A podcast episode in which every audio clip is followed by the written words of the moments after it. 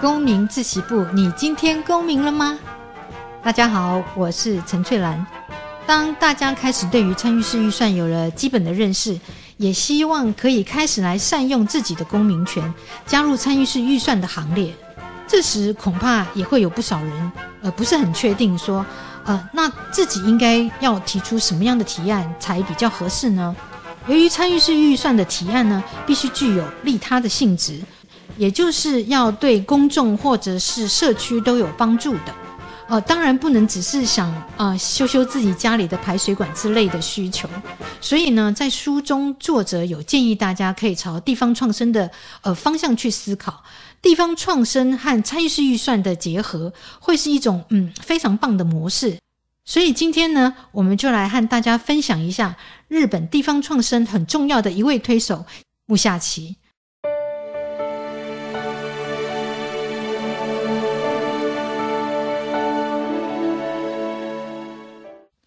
本地方创生的概念起因是二零一四年，日本政治家真田宽也他出版了一本书，叫做《地方消灭》啊，在书中呢，啊，他对日本提出了严重的警告。因为他担心日本很可能会在二零四零年的时候，呃，有超过一半的地区要因为人口过少而面临呃消失的危机。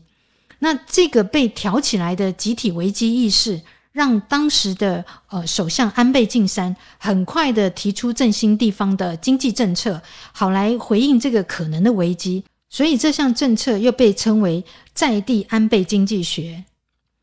现在，呃，日本的地方创生已经进入第二个阶段，战略的规模呢，也从比较小的市村町演进到更大区域的都道府县，更讲求的是跨区域和跨部会。不过，这不是这一集的重点。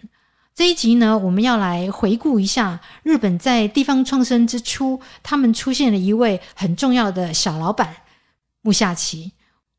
我之所以，呃。喜欢昵称木下齐为日本地方创生的小老板，主要是因为木下齐他在小小的年纪才高三的时候，呃，就已经是成为一家网络公司的社长。他从高中时便开始参与呃活化社区的活动，日后呢更朝着这个领域创业深耕。目前呢，他已经累积了参与全日本大约呃四十个城市建设计划的经验。今年四十一岁的。木下齐早已经成为日本社区建设的专家了。木下齐在高一的时候，他参加了呃早稻田商店会的夏日环保的活动庆典，这个对他来说呃是一次很重要的契机，因为那一次的活动真的是盛况空前。但其实，在那个时那个时期，他们当地的公部门根本没有呃回收资源的机制。但是商店街结合了产官学研，还有呃社区的力量，他们举办了这一场环保的庆典活动。呃，这个这个活动呢，他们打出了一个很有趣的口号，叫做“捡空罐去夏威夷”。那结果就非常成功的号召了一万多人。钻进了各个商店街，把街上每个角落里的瓶瓶罐罐呢都给捡光光了。然后呢，再把那些瓶瓶罐罐拿到呃有环保机器制造商或者是资源回收业者设摊的商店街去换那个抽奖券，这样呢就有机会可以抽到去呃夏威夷旅行的机票。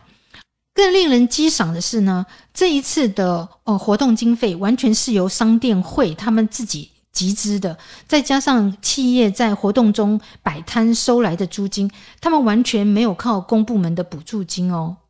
活动的过程中，由于商店街的这些叔叔伯伯啊、阿姨婶婶根本不懂得怎么使用电脑，所以就由呃木下奇来负责支援庆典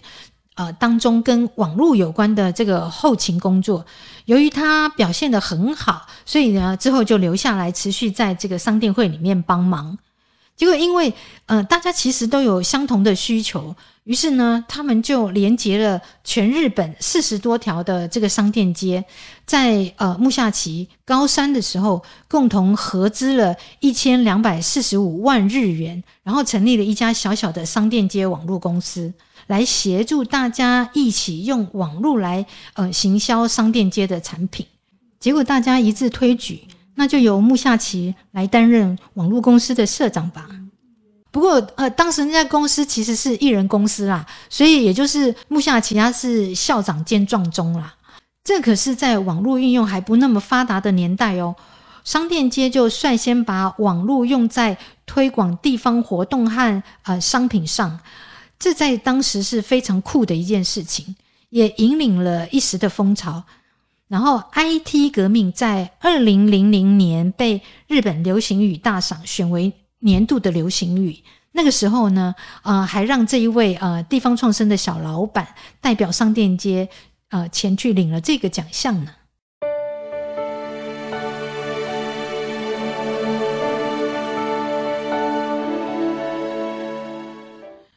虽然木下齐呢，在三年后仍然因为啊、呃，大家做事情的理念不同而退出了商店街网络公司，然后从呃早稻田大学毕业以后，又进入到一桥大学去就读商学院的研究所。经过呃两年的职场历练后，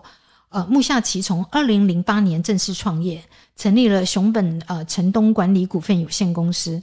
呃，主要的业务仍旧是专注在参与地方。地区的呃活化工作，同时他还兼任了好几家呃城市建设公司的董事，以及担任地方政府相关的顾问工作。这也就是我喜欢称他为呃地方创生小老板的原因。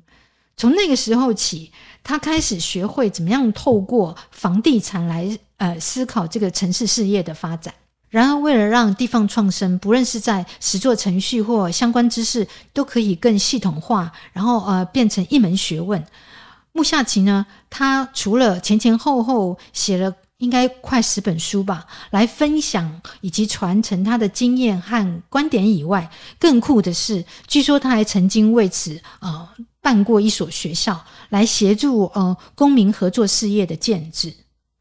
他强调，学习地方创生事业的过程，嗯，很有必要要自己去亲身的实际执行一些呃计划，任何一个计划都可以，即便是再小的计划都没问题啊，若是还可以创造利润的话，那真的就是再好不过了。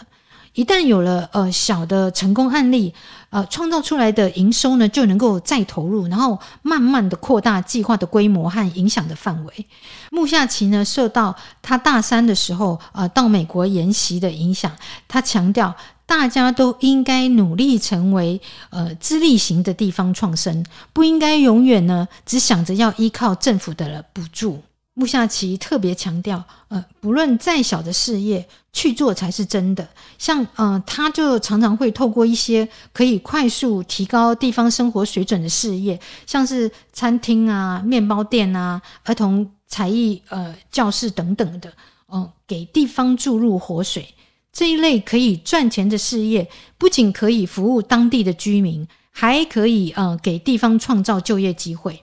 一旦呢，事业有了足够的魅力，就会吸引更多的人啊、呃、前到这个地方来呃旅行或者是消费。木下奇曾经说过，经营餐厅之所以是一个呃很好的起点，是因为、呃、比较容易产生回头客。因为呃如果不是情有独钟，就是呃特别爱那个地方的话，我们其实应该不太会经常呃特跑去特定的名胜古迹啊或者是景点。但如果是有一家很棒餐厅的话，可能就另当别论了，因为我们每天都得吃啊，那呃会一再光顾的几率就更高了。他认为，呃，正是靠这些小企业、小店家的呃累积呢，才能够真正提高一个地区的这个生产水准。你是不是也觉得木下奇说的真的是挺有道理的？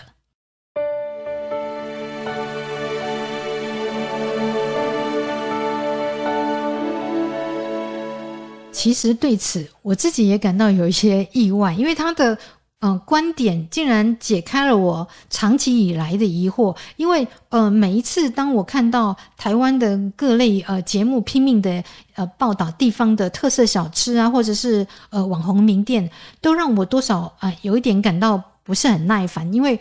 我觉得说台湾有这么多不同的。呃，产业的这个隐形冠军，为什么媒体不肯多花一点心思，深入的去报道他们？好像就是专门捡一些吃吃喝喝啊、不需要花什么大脑的主题来做节目。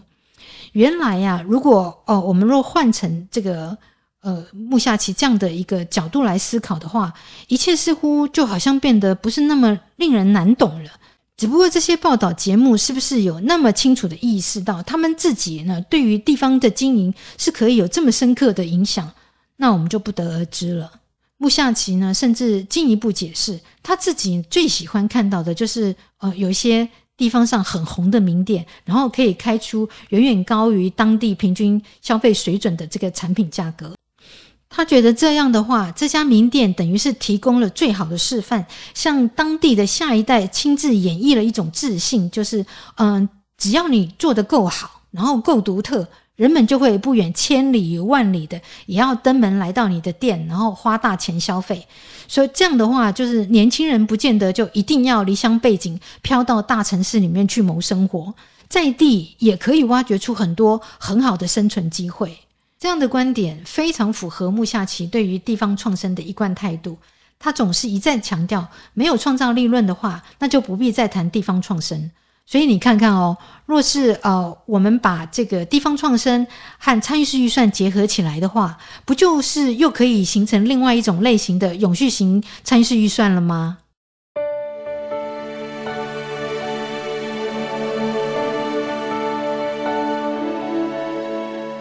所以，不论现在的你是几岁，还小的，别以为自己还只是个学生，就不能参与地方的建设；已经退休的，也别以为自己已经没有气力在为呃自己的乡里或者是社会在做些什么呢。木下奇已经把各种可能演绎一遍了，同时呢，也请不要忘记木下奇的提醒哦：不论再小的事情，去做才是真的。让我们尽可能的去尝试吧。好的。那么我们下集再见喽。